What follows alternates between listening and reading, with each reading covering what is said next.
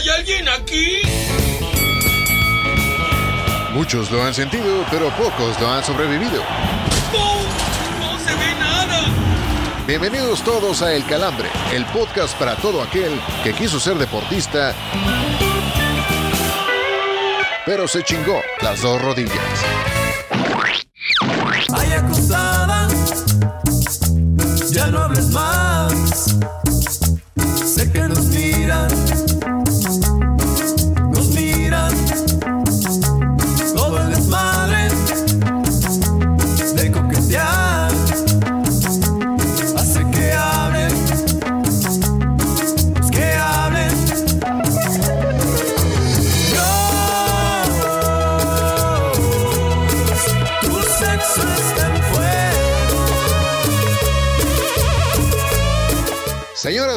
Señoras y señores, damas y caballeros, bienvenidos al cuarto episodio de la sexta temporada de El Calambre. Yo soy Oscar Rojas. Es un maldito perro y sensual placer, como siempre, recibirlos en este su amado y distinguido podcast. Y saludo con todo gusto y placer al hombre que hoy está un poquito malito de su gargantita, ya se está echando unos shots de mitrozón, el señor Héctor Cantú. ¿Cómo está mi hermano? ¿Cómo lo Aquí tratas a estamos, mi garganta? hermano, aquí estamos, con voz de Coco Basile, ¿cómo no? Lan- languideciendo, pero Sí. de pie. Bueno, andamos medio tocadones, pero bien, con el gusto de compartir micrófonos. Aquí todo se olvida, güey. Para todo mal, pues un mezcal, y para todo bien, pues también. Exactamente, y también alguien más que también está tocado, pero por otro tipo de situaciones, el señor Miguel Ramos, que nos saluda jugando de visitante. Mi carnal, ¿cómo andas? Caballeros, qué gusto poder saludarles desde tierras hidrocálidas, por cierto, donde me preguntan bastante por ustedes, piden el tour de, de regreso del calambre, sobre todo fue prácticamente un viaje em, como, como de seminario, giro espiritual, así que pues acá lo están pidiendo, así que ojalá son siempre bien recibidos en, en estas bon- bonitas tierras que además pues también sabemos el cariño especial que le tiene el señor Cantú por los hidrorrayos. Eso, fuerza es. rayos, chingado. Que no se diga que no cantamos, que no le hicimos un homenaje a Itatí Cantoral, cantamos esa de la Guadalupana un chingo de veces, y este, varias cosas del estilo, porque si no, este, ahí sí, este, yo creo que sí me manda permanentemente al sillón. Y una que vive permanentemente en el sillón es la voz del erotismo nacional. Recibamos con un aplauso en las tepalcuanas a la voladora. Voladora, ¿cómo andas? Qué gusto saludarte. ¿Cómo está, señor Rojas, señor Héctor Cantú, señor Ramos? Muy contenta de estar con todos ustedes, como bien lo dice eh, Oscar, eh, pues en el sillón, pero de casa diferente. No están ustedes para saberlo ni yo para decirlo, pero pues andamos eh, de brincacharcos. Míralo. Mira qué decente y elegante. Voladora, antes No, con razón fue por el queso para sus quesadillas, güey. Exacto, el que Va a cenar ligero. Por el que sopláis.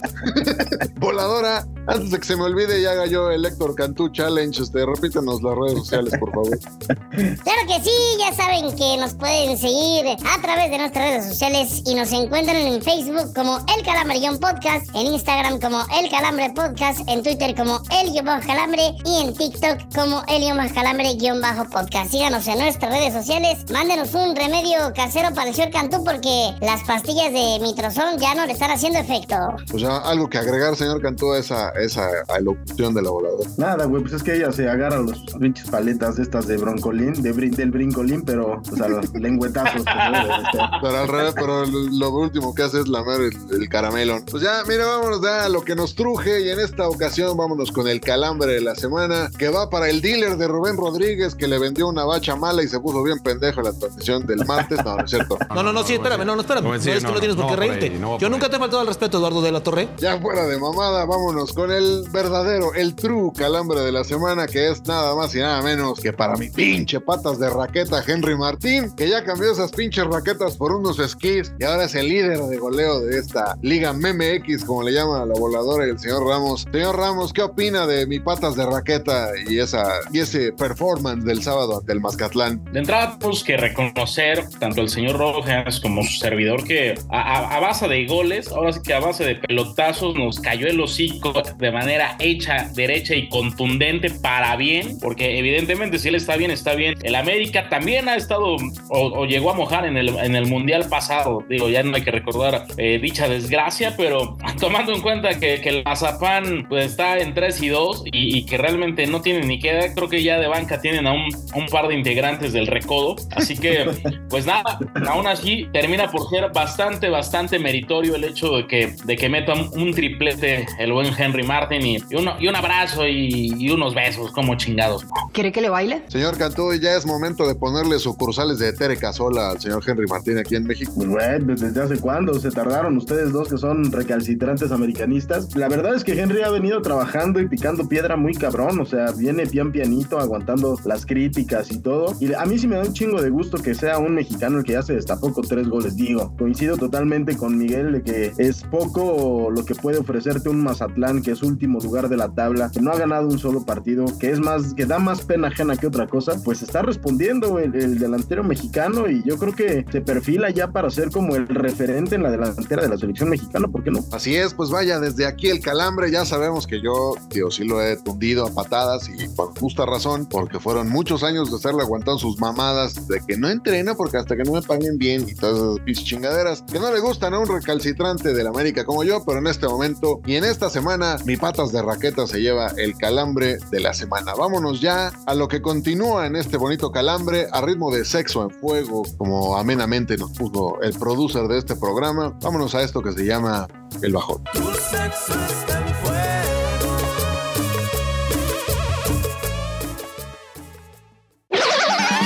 Porque no solo de noticias serias vive el hombre, Lupita. Aquí te presentamos las notas más absurdas de la semana. Para oreja y no pierdas detalle del bajón. Aquel que inaugurara los jueves de Trabecos, el mismo Carlos Salcido, afirmó en un programa de YouTube que tiene demandada a la Liga del Balompié Mexicano por el mal uso de su imagen. Se dice que su abogado ya le ha recomendado que haga presentaciones como el doble de acción de Espinosa Paz para ganarse una lanita en lo que se resuelve el litigio. El jugador del Houston Dynamo y Furcio en la vida real, Héctor Herrera, defendió al Tato Martino de las críticas vertidas por John de Luisa sobre su falta de conocimiento del fútbol mexicano. Desde el calambre aplaudimos la postura de Herrera, pues al menos con estas palabras demuestra lealtad al cabrón que lo llevó becado y de paseo a Qatar sin ningún pinche mérito deportivo en el último año. ¿Cuánto cuesta el fin de semana? Es gratis. ¿Y cuándo es ese fin de semana? Este fin de semana. El dueño del Morelia Morado y versión 4 tera de Elon Musk, Ricardo Salinas Pliego, se refirió al veterano comunicador Lalo Treyes como Don Pendejo, luego de que Treyes se mofara de una promoción que otorgara a los cucarachos a su afición. En esta redacción declaramos un empate en esta batalla de galanes otoñales, pues un güey que no paga impuestos y un compa que anda rogando hueso a la 4T merecen ser tratados con el látigo de nuestro desprecio. Pues estos. De ti no puedo mencionar más que tus pendejadas. La Lotería Nacional anunció una serie que honrará a distintos periodistas por su trayectoria, entre los que destacan Enrique Burak, Fernando Schwartz y David Feitelson. De una vez les avisamos que hacemos cooperacha para comprar la serie del comentarista de ESPN, pues nosotros también queremos saber qué se siente pegarle al gordo, así como hiciera Cuauhtémoc Blanco aquella bella tarde en el puerto. ¡Broma. ¡Anda la osa! ¡Son unas papas! Señoras y señores, esta sección es patrocinada por tres güeyes a los que salir a pistear les genera malestar por casi una semana. Sean todos bienvenidos a la cruda, señores.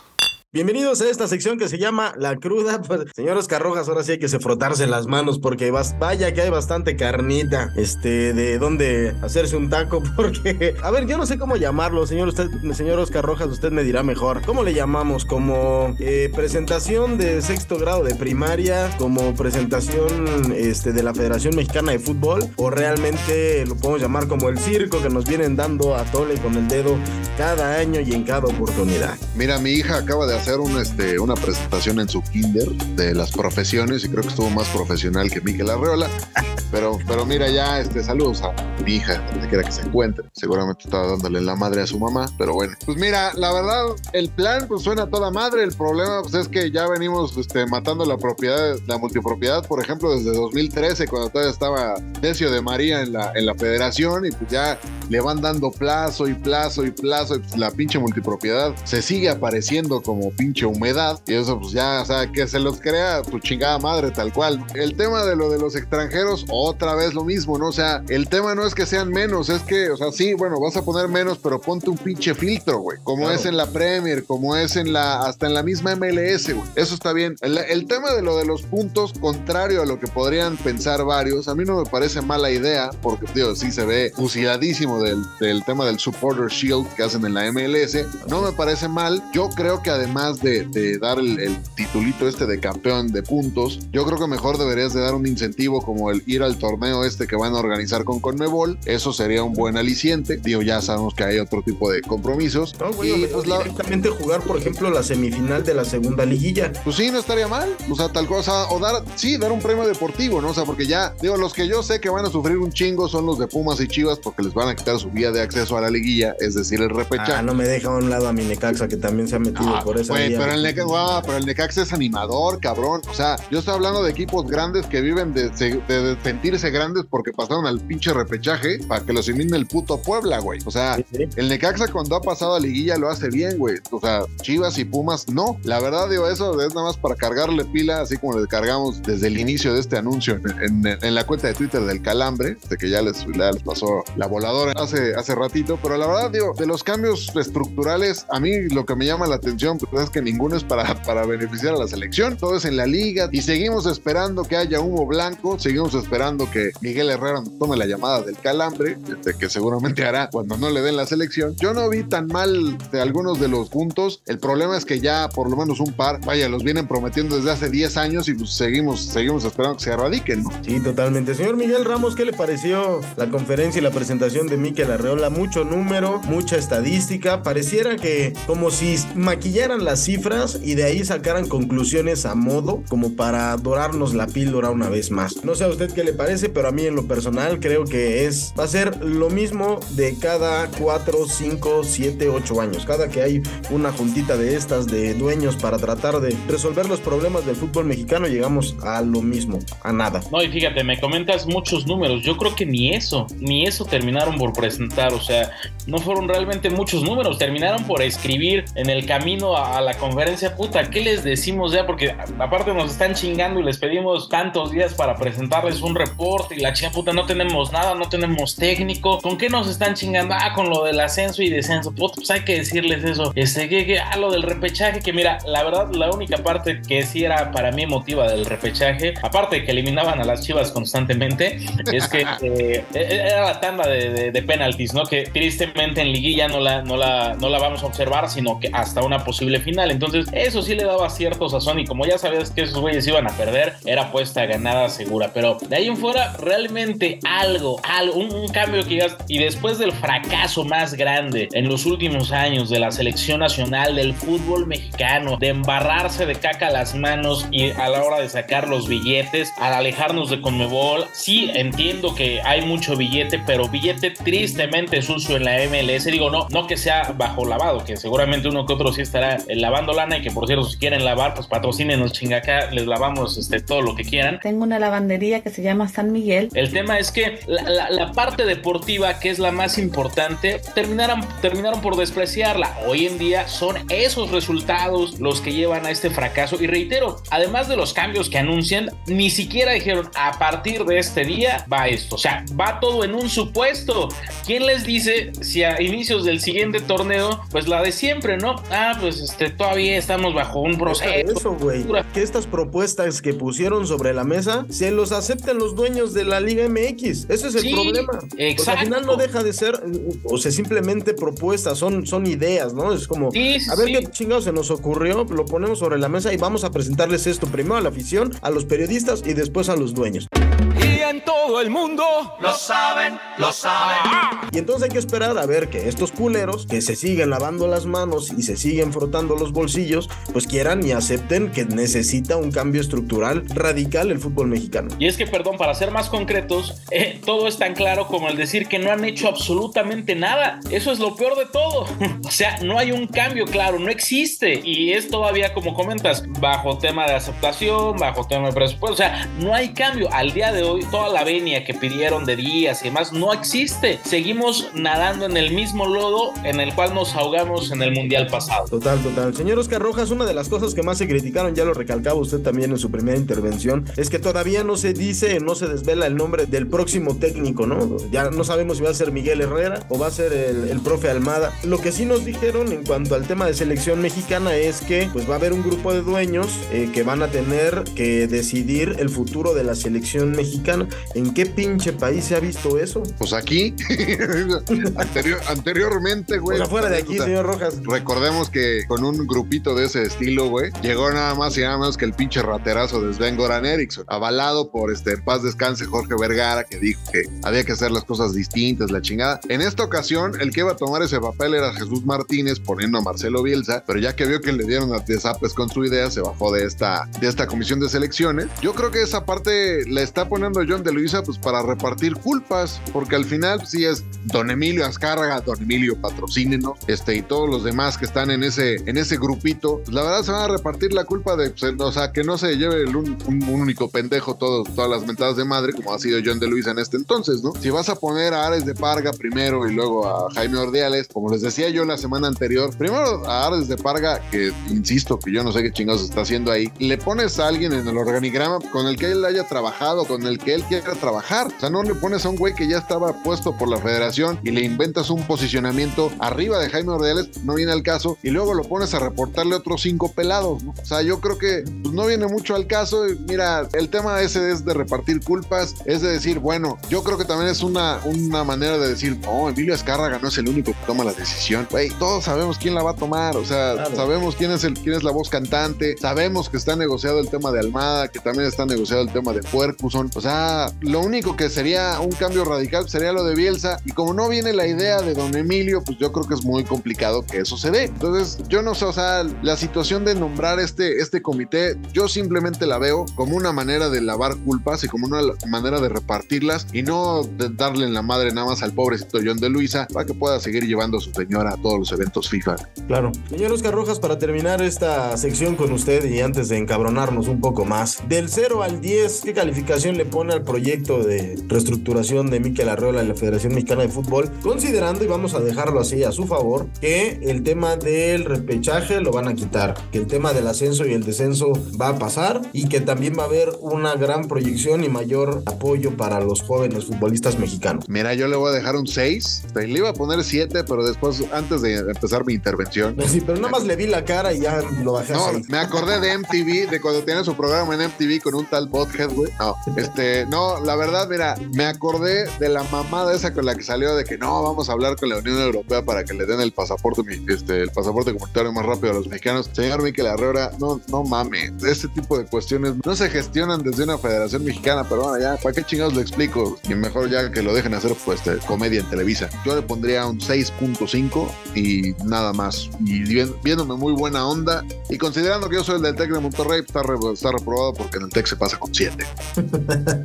Señor Miguel Ramos, su calificación cortita y al pie, como nos gusta aquí en el calambre. No, pues reprobatoria, 6. Yo ya me voy a unir a esa voz, le vamos a poner un 6.5 para que no se escuche que le copié al señor Miguel Ramos. Y con esas calificaciones reprobatorias. Ah, perdón, perdón, métele 6.4 porque estos güeyes son tan culeros y de repente tan rateros que te van a decir que sube a 7. Entonces, Sí, sí, ya, huevo. Toda la razón. 6.4 para, esas- para ese proyecto de reestructura. Se lo vamos a preguntar a nuestro invitado porque tenemos a un gran jugador profesional, activo, exjugador del América, un trotamundos del fútbol nacional e internacional que nos engalana con su visita aquí en el Calambre. No se lo pierda. Ya llegaron a levantarnos el rating. Es por eso que los invitamos a ponerse de pie para recibir al invitado de la semana, el calambre de oro. Pues damas y caballeros, hemos llegado al momento más importante y más esperado de este bendito podcast. Así que tengo el honor de presentarles a un extraordinario jugador mexicano, a un hombre que vaya que sabe lo que es recorrer la milla. Les voy a presentar nada más y nada menos que a Santiago Muñez. Bienvenido al Calambre. No, no es cierto. Querido Martín Zúñiga, bienvenido a casa. ¿Cómo estás? Acabas de cumplir 10 años de carrera profesional. Se dice pues bastante fácil, pero sin duda estoy seguro que te produjo produce un pequeño calambrillo en la entrepierna ya 10 años bien recorridos sobre las canchas del fútbol, tanto mexicano como también extranjero. Hola, hola, bien, muchas gracias por, por la invitación, aquí estamos y, y contento, contento con, con, lo que comentas, ¿no? Son 10 años de, de, triunfos, de derrotas, de aprendizaje y, y nada, creo que, que, contento con eso y intentando que se alargue un poco más. Vaya que has recorrido la milla, ¿no? Diego, eh, lo, lo, comentábamos previo a iniciar este, esta entrevista, acá hay dos gentes de bien en, en este podcast que le vamos a, a, la América, tú eres surgido de, de Coapa, por eso pues creo que pues también el, el cariño que, que te tenemos, pero vaya que has recorrido, ¿no? Desde los ya extintos jaguares de Chiapas, Dorados de Sinaloa, eh, Cafetaleros, eh, una, una, experiencia en el extranjero, Celaya, Cruz Azul, que te rescata por ahí eh, Ricardo Peláez y pues ahora en Correcaminos. Creo que, que, es parte de esto, ¿no? Al final a mí me tocó hacer fuerzas básicas, debutar en un, en un club que al menos en mi posición es, es, complicado jugar y bueno, también hoy que veo que hay reglas de menores que no hay, que ponen, que quitan, cuando me tocó estar en ese proceso de debut o de aprovechar una oportunidad, no había ninguna, habían quitado la regla 2011. Entonces, pues fueron torneos de, de sobresalir, digo, por suerte pudimos lograr esos campeonatos en la sub-20 que fueron, que fueron lo que nos llevó a, a debutar, ¿no? Y después vienen cambios intentando mejorar, intentando jugar. Sabemos que América es un club que, aunque quedes campeón, van a traer gente para reforzar el, el equipo y, y, bueno, así es, ¿no? Entonces, pues bueno, parte, parte de esto, tuve altibajos, fue muy bien en Alebrijes, que eso después me lleva a Cruz Azul, pero bueno, contento con, con lo que me ha tocado jugar y con lo, en donde he estado, la verdad. Oye, Martín, o sea, tú vienes tú de una, de una línea eh, de, de, jugadores del América, por ejemplo, empezó con Tony López, luego vino Raúl Jiménez, luego llegaste tú. O sea, fue una seguidilla de, de jugadores extra, hechos en Cuapa tal cual. Me falta por ahí el Güero Díaz. Y, y, de ellos cuatro solamente Raúl se llegó a consolidar tal cual como, como un referente y que, que llegó al extranjero y, y, todo, y todo este tema. ¿A qué crees que se deba que le cuesta trabajo al delantero mexicano abrirse tanto paso? Y bueno, yo creo que es un tema de oportunidad. Eh, tienes que que tener una dosis de suerte cuando tienes esa oportunidad, pero realmente yo como delantero lo veo, o sea, no te dan la misma oportunidad que a un extranjero que acaban de traer. A un extranjero le pueden dar un torneo y a un mexicano le dan tres juegos. Parte ahí, entiendo que es un negocio, entiendo que el club lo ve así o lo ve tal cual, que, que está invirtiendo, que está gastando en un jugador. Al interior, o bueno, a los mexicanos es lo que pasa. Eh, nos daría mucho gusto que, que igual apostaran por un mexicano, que hay clubes que lo hacen y los dejan un torneo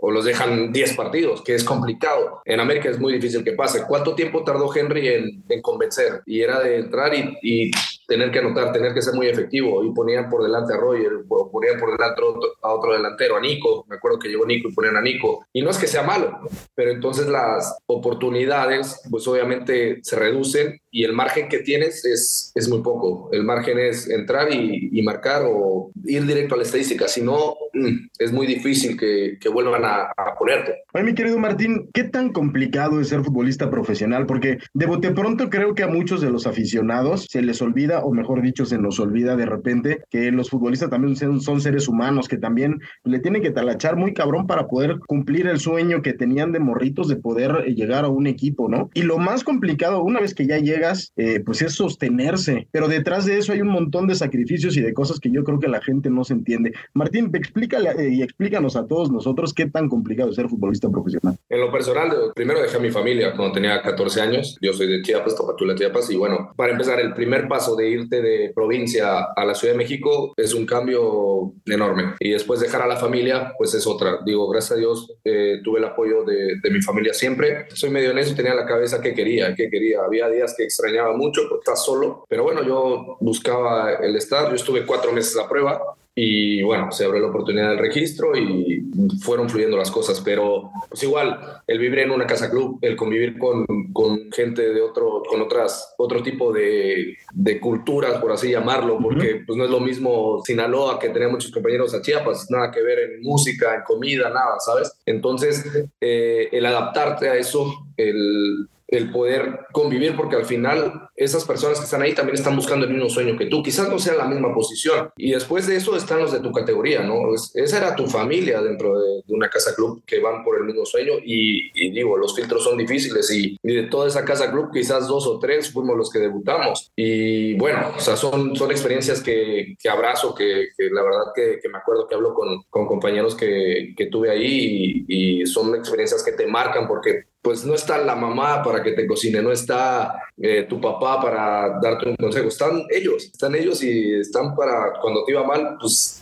ni pedo, aquí, aquí estamos y, nosotros somos la familia, ¿no? Y, es un poco eso, digo, los entrenamientos, el levantar temprano, yo creo que es parte de, y es parte de una pasión y de un querer y, un, y una disciplina, eh, por eso quizás no, no la menciono como tal y me voy a otras partes que, que justo lo que dices, el ser humano la persona, o sea, el deportista sí conlleva todo lo demás, que, es una disciplina, que es levantarte temprano, alimentarte bien, descansar, entrenar bien, pero la otra parte que, que no está, o que bueno, al menos yo tuve que dejar, pues es la que después te perdiste cumpleaños, te perdiste nacimientos de sobrinos, te perdiste fechas importantes. Digo, al final yo creo que si le preguntas a todos, eh, no lo cambias, no lo cambias por nada, pero al final sí te hubiera gustado estar un poco más cerca, ¿no? Oye, Martín, con todo este trajín que, que comentas, que, que, digo, queda claro que no es sencillo el, ser futbolista Digo, nosotros como gente que, que, nos encanta y lo vemos constantemente, pues sabemos bien lo que dices, ¿no? O sea, el hecho de que, pues, a, nosotros, a ustedes ya los vemos reflejados sobre el terreno de juego, pero hay todo un andar previo a poder llegar. Ya tuviste una, una experiencia en, en, el extranjero y esta semana precisamente ya empiezan o quieren tratar de hacer nuevos formatos en el fútbol mexicano, pero desde tus ojos como futbolista, ¿por qué no es tan fácil llegar al fútbol europeo? Eh, sobre todo para el futbolista mexicano, faltan condiciones, es tema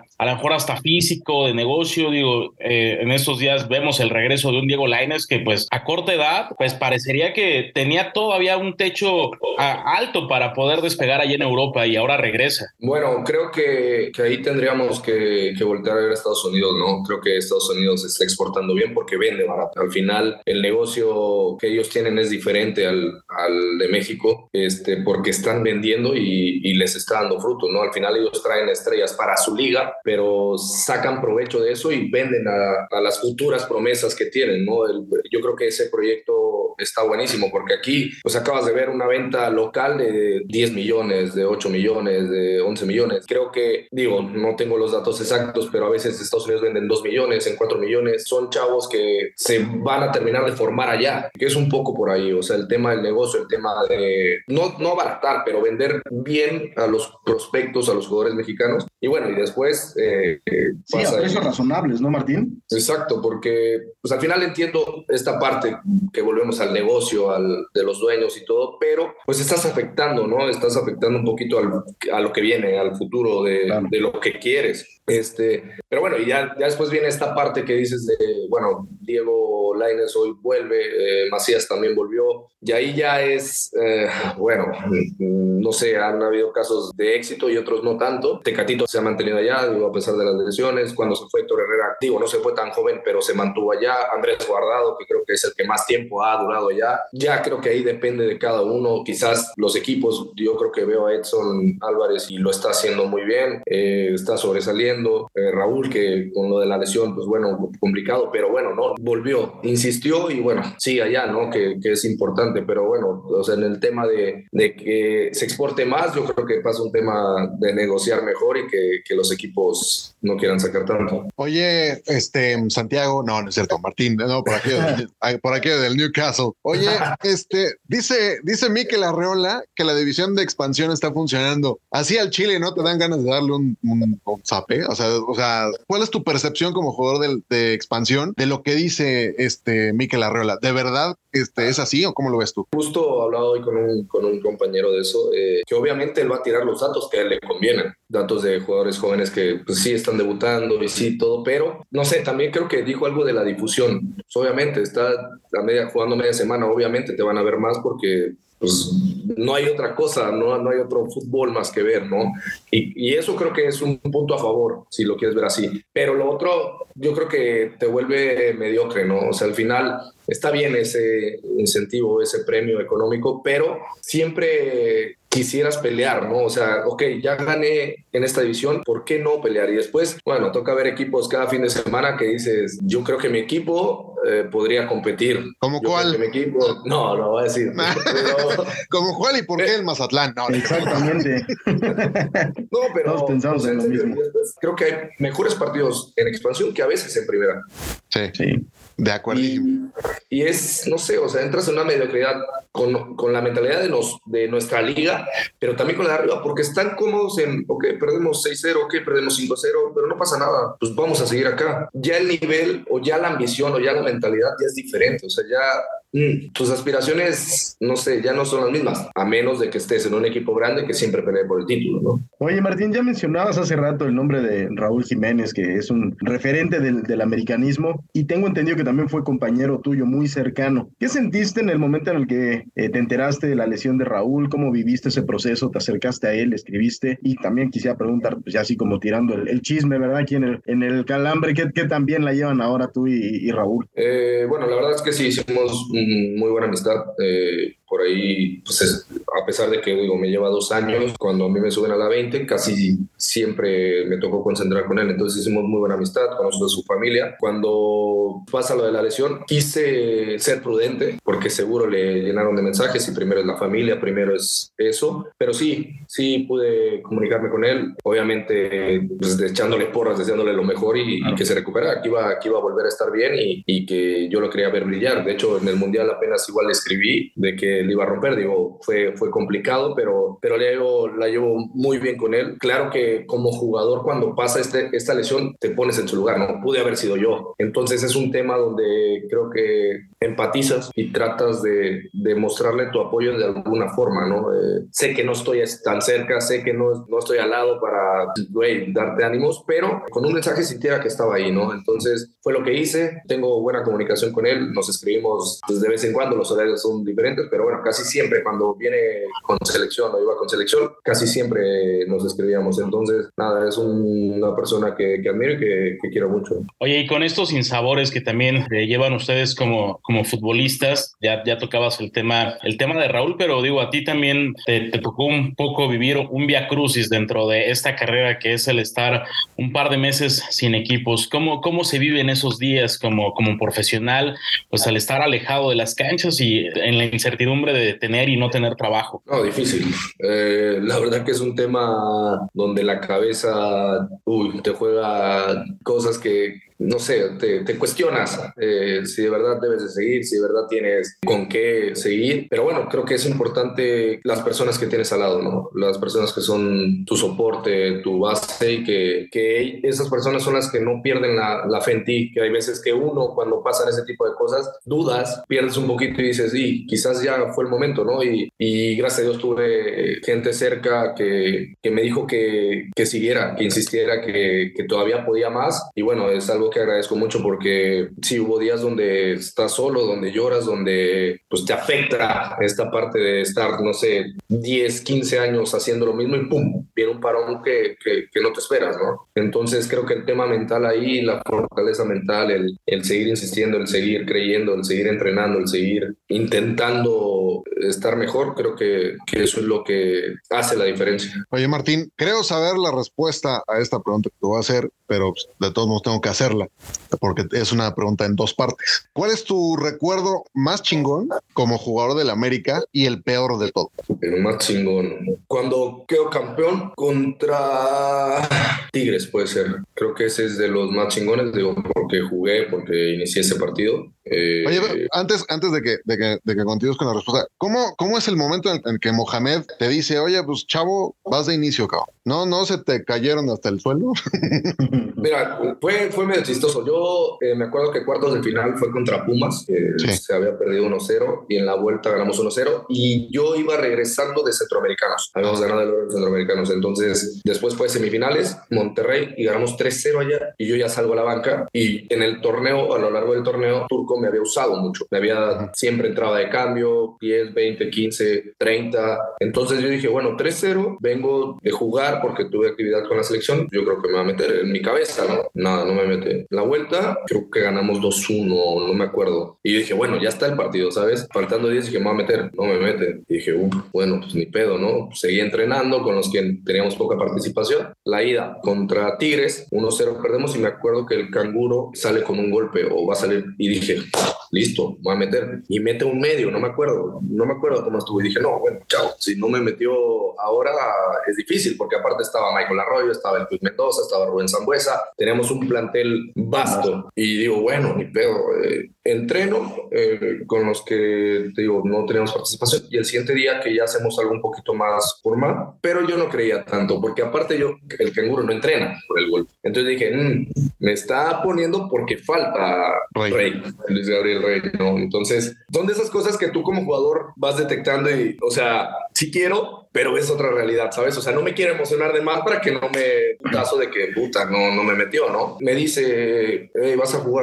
¿te cagas? Y yo, no, pero yo, o sea, le contesté muy natural porque decía, no me vas a meter, ¿sabes? O sea, como que no le, no le creía. Peláez se me acercó y me dijo, este, que estuviera concentrado, que estuviera tranquilo, que, que podía jugar. Entonces, como que decía, entonces quizás no me inicia, ¿sabes? O sea, en mi cabeza tampoco quise meterme tanto por este tema del estrés o del nervio, de la ansiedad. Y dije, bueno, si meter, listo, concentramos. Y hasta en la charla, ahí es donde digo, ver, sí voy. Y la verdad que fue una charla muy tranquila. A mí me, me pidió cosas muy simples y me dijo que disfrutara, que disfrutara que, que son cosas que, que sabía hacer. Y bueno, gracias a Dios salió bien. No sé si tengo, bueno, creo, ya sé qué día, porque es muy difícil decirte un día malo, bueno, el día más triste que tuve. Quizás fue cuando yo salgo a banca, tenía 17 años y fue con el maestro Reynoso, fue en Torreón. Y el siguiente fin de semana bajo a jugar con la sub-17, está en la 17, y me fracturó el quinto. Bueno, en una jugada con el portero, me fracturó en el quinto, parecía que no era nada, que era el puro golpe, y el lunes cuando me hacen estudio, no está roto, me quedaba un mes y medio fuera,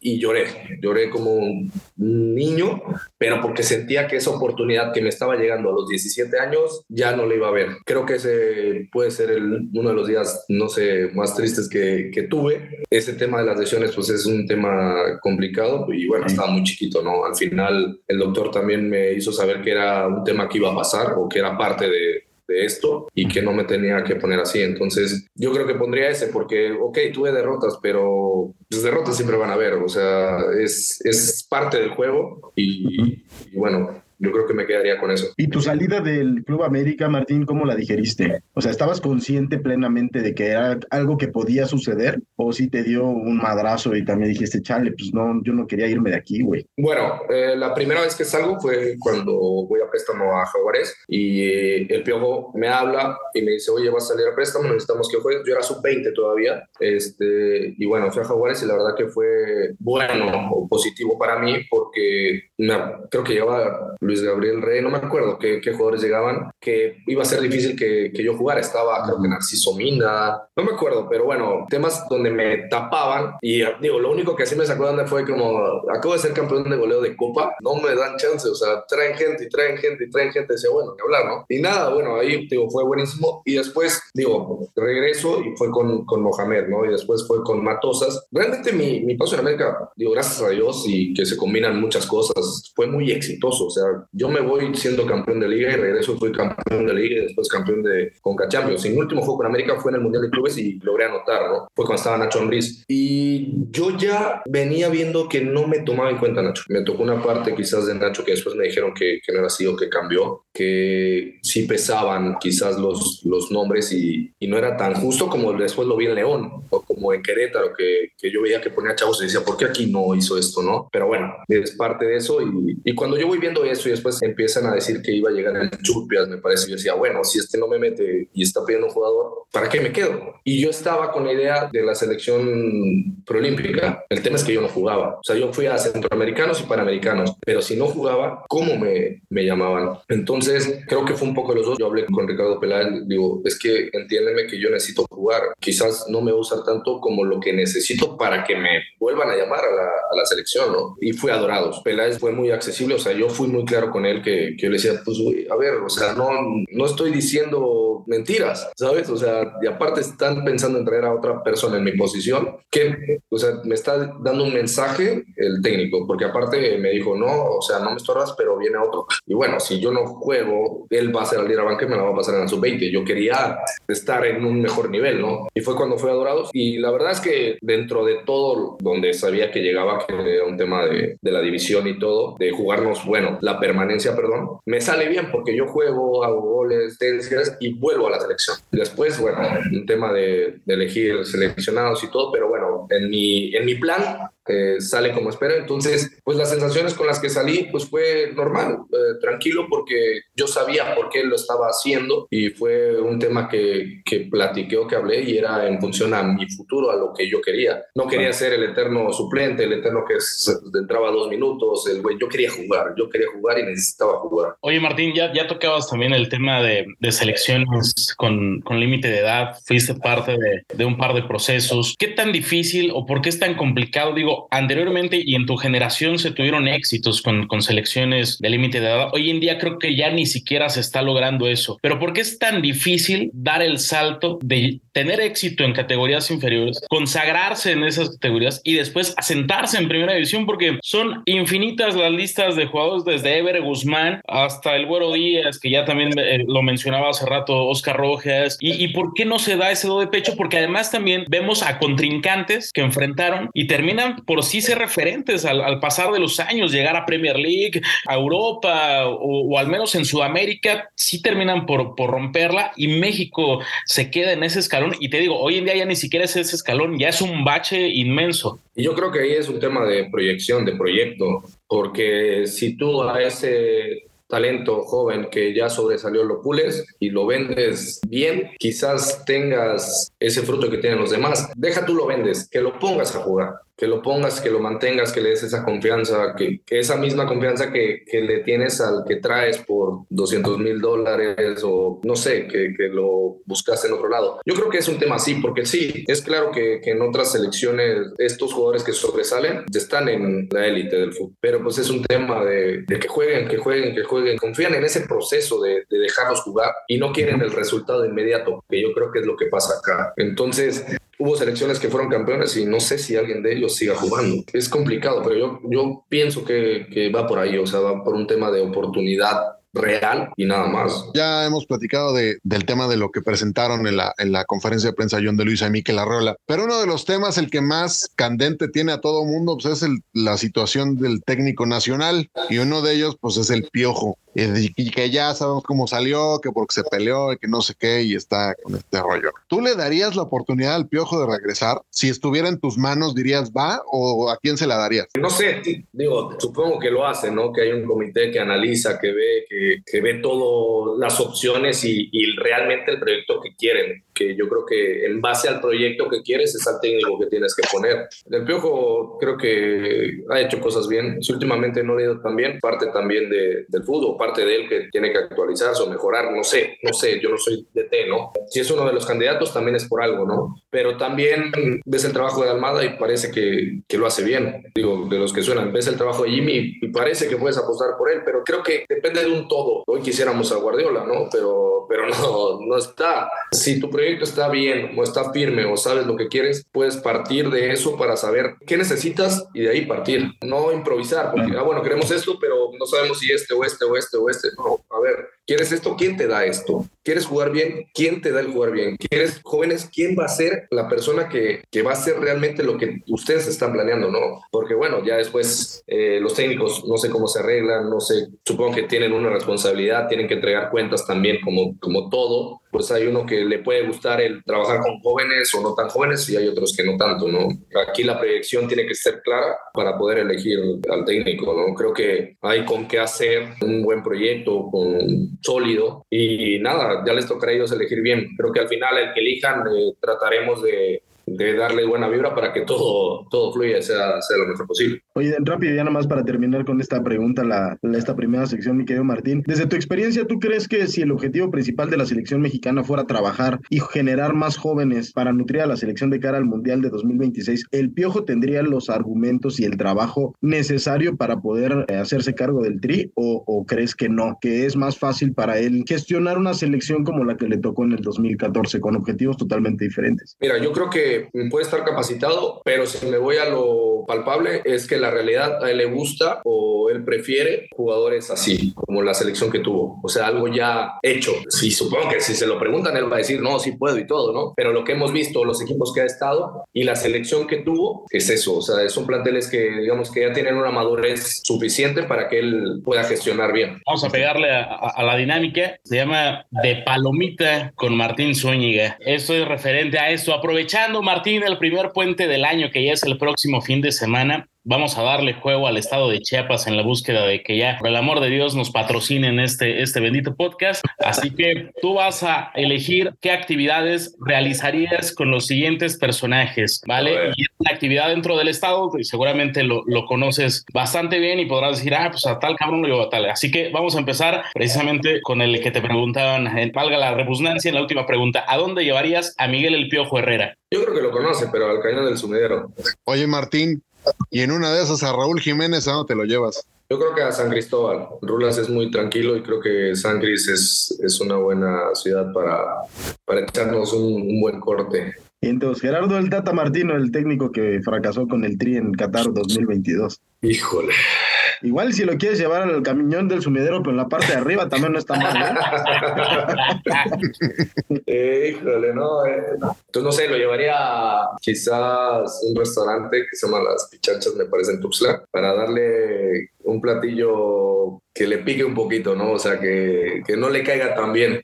un, un pumpo. que, que le pique al entrar y le repique al salir. Martín. Oye, ¿a dónde llevarías y por qué lo perderías adrede a Narciso Mina? No, a Narciso, no sé, quizás a la playa, a Puerto Arista y... No, ya, ya, ya no se puede broncear, mi, mi querido Martín. ¿no? Pero seguro le gusta, seguro le gusta ese clima. Oye, y en una de esas que venga aquella, aquel circo que armaron de Messi and Friends, si pudieras, tuvieras la oportunidad de llevarte a Lionel Messi a Chiapas, ¿a dónde te lo llevas? A Tapachula, ahí a donde soy. Bien, entonces. Martín, esta siguiente va con jiribilla. ¿A dónde te llevarías como experiencia de vida al Martín Zúñiga de 17 años que debutó con América? Algún lugar con, no sé, quizás ahorita me acuerdo, digo, cómo, cómo estaba esa edad y creo que estaba muy revolucionado, entonces quizás a un lugar donde pudieras apreciar cosas que después ves, ¿no? Que no es todo ir a mil y es... Acuérdate que y aprecia esto, ¿no? Que, que no siempre va a estar. Y creo que, que sería con la familia, porque cuando tienes 17 años no, no valoras eso que tienes tan cerca o eso que, que lo ves como automático, lo das por hecho de que va a estar siempre, ¿no? Claro. Creo que ahí. Perfecto, Martín. Oye, y ya para, para cerrar esta, esta bonita dinámica, y recuerdo, ojalá que el gobierno de ese bendito estado ya nos meta una lana, este, a- a- esta es doble. ¿A dónde llevarías a Miquel Arriola? Y también, ¿a dónde nos llevarías a nosotros, los participantes de este bendito podcast, El Calambre? Bueno, a, a Mikel yo creo que lo llevaría a, a Tuxtla, al estadio, ahí donde está todo, para que también volteara para allá y vea que es una oportunidad para, para que haya fútbol. Creo que eso digo, hay una segunda división que es Cafetaleros, pero, pero creo que cuando estuvo bien fue una, una plaza buena, ¿no? Entonces ahí. Y a ustedes yo creo que eh, los llevaría a las lagunas de Montebello. Creo que es algo que impacta, es algo chingón donde algo que seguramente se acordarían. Y después, bueno, a un botanero a, a platicar y seguirla. Pero creo que, que- que esa imagen de ver eso tan impresionante sería buenísimo. Ya después seguramente los llevaría a un botanero a que coman la botana típica de, de la zona y seguramente un par de, de cervezas. Eso, te tomamos la palabra, mi querido Martín. Perfecto, perfecto, Martín. Ya nada más este, que nuestro productor renueve su visa turística aquí en México, porque este, está de cachirul en el país. Pero, Martín, te agradecemos cantidad eh, los minutos que nos regalaste en, en el calambre. Esperamos que no sea ni la primera y sobre todo la última vez que pases por los micrófonos de este podcast. Esta siempre será tu casa. Ojalá logremos pronto verte ascender y, y regresar a, a primera división. Muchas gracias, muchas gracias por la invitación y un abrazo a todos. Para que seas tan culto como los conductores de este podcast, Ya, déjense de mamadas y vamos a chupar, ¿no? te dejamos el dato que demostrará por qué nunca vas a brillar en sociedad. Aquí presentamos el dato inútil. Un día como hoy, pero de 1990, el jockey Bill Shoemaker se retiró de su profesión tras más de 40.000 carreras corridas. Señor Miguel Ramos, ¿cuántas cabalgatas lleva? Y no exactamente en la marquesa. Tal vez lo hizo en algún hipódromo, no sé, en apuestas. Hay por calzado de la Diga y Lorenzo Boturini. este, me gusta, me gusta de repente salir a trotar uno una que otra yegua. Y sí, sí. Este, saludos, saludos a. sí, Una- unas, unas potras. Alerta de blooper, alerta de blooper. Si quieres saber quién fue el calambrón que la cagó, espera al final del episodio para escuchar todas nuestras fallas. Señor Oscar Rojas, platíquenos, usted que siempre tiene una anécdota para nutrir esta sección, ¿cuál es su recuerdo más lúcido de haber montado pues algún corcel, un- algún tordillo? Algún unicornio. Pues mira, yo tengo muy vívido el recuerdo de la primera vez que llevé una granjita a mi hija, güey. La verdad subí esa historia a Instagram, este, fondeando con una canción de Bronco para este, para amenizar. Creo que, creo que era justo y necesario. Así como necesario también aclararles que todas las risas en este programa han sido auténticas y no han sido para burlarnos de Rubén Rodríguez. Ahorita te estás riendo de, lo que yo te dije. Bueno, dime por qué. Te digo, en algún punto de la vida, este, algún día espero tenerlo aquí en este programa para recordarle cuando entre los tres no sumábamos el peso de Rubén Rodríguez. Pero bueno, algún día. Señor Héctor Cantú, Diga, ¿y ¿cuántos caballos tiene guardados allá en Querétaro? tengo dos y un pony para ti, güey. De esos de raza pequeña, ¿me, me va a dar uno? No, güey, son, son de melena larga, güey. Para que les hagas trenzas, güey. Son de pura sangre.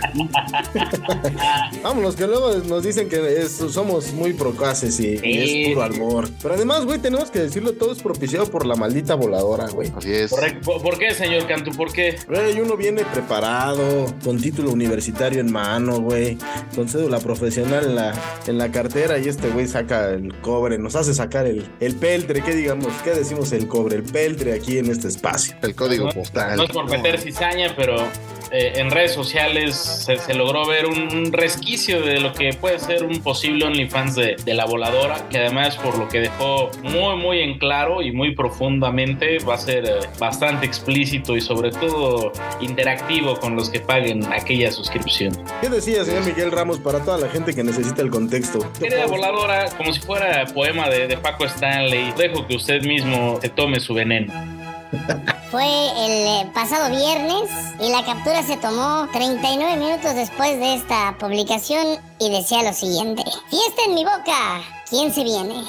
Chingado. Acá lo importante es que Se nos están escapando las tradiciones como agua Acá, lo importante es que cómo tragó saliva la voladora antes de, leer el texto que escribió. E- e- Eso nos deja, nos deja muy, en cla- Sí, no, nos no. deja muy en claro. Se, acordó de los mensajes que Por eso recibió. les comentaba que el contenido de la voladora va a ser bastante interactivo. Digo, no es que le quiera hacer la competencia a Patti López, que dicen que por ahí los pagos del pack es con pantallas. Al parecer, la voladora va a pedir alpiste para, para sus canarios. Pero enhorabuena, voladora, enhorabuena por este emprendimiento.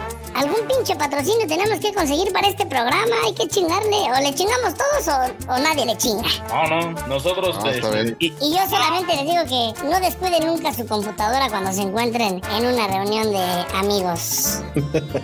Ah, no, no quiero saber ni cómo. Güey, también, pinches reuniones a las 2 de la tarde. Sí. No mames, ¿no? O sea, ¿Quién fuera tú, pinche voladora, para tener ese tipo de prestaciones? Sobre todo para terminar con confeti en la boca a, esos, a esas horas, güey, no manches. Así es. Pues antes de que esto se convierta en la pulquería 4 o duro y parejo en la casita del pecado que protagonizara mi sensei Polo Polo, hemos de despedir este calambre en esta cuarta temporada. No sin antes mandarle un gran abrazo y un saludo a mi carnal Toño Valle. Que ahí se, este, se estaba calentando en redes sociales con este servidor, porque él no aprueba el plan de Mikel Arreola y yo, la verdad, este, ya le está tomando su franja. Señor Toñito Valle, todo mi cariño y mi respeto. Espero que pronto pase por estos micrófonos, así como el señor eh, Miguel Ramos ha pasado de noche por estos micrófonos durante más de seis temporadas. Señor Ramos, algo que agregar a esta elocución. No, no, no, ninguna. Me sumo a la, a la invitación a Toñito Valle, también egresado de, ese, de, de esa magnífica escuela, eh, Centro de Capacitación de Radio y Televisión tradición eh, Raúl del Campo, que por cierto, eh, la, la fotografía del señor Rojas está pegada en la entrada, no, no sé por qué, pero este, un fuerte abrazo a, a- tan, a tan dichosa y benemérita institución. Así es, me tienen bloqueado por mis ideas políticas en contra de la 4T, dado que ellos son de esos que reciben la colegiatura en sobrecitos. Señor Héctor Cantú, ¿algo que quiera compartir con la clase? Nada, nada, señor Carga. Ya después de que madreo a toda nuestra alma mater, ya mejor esto.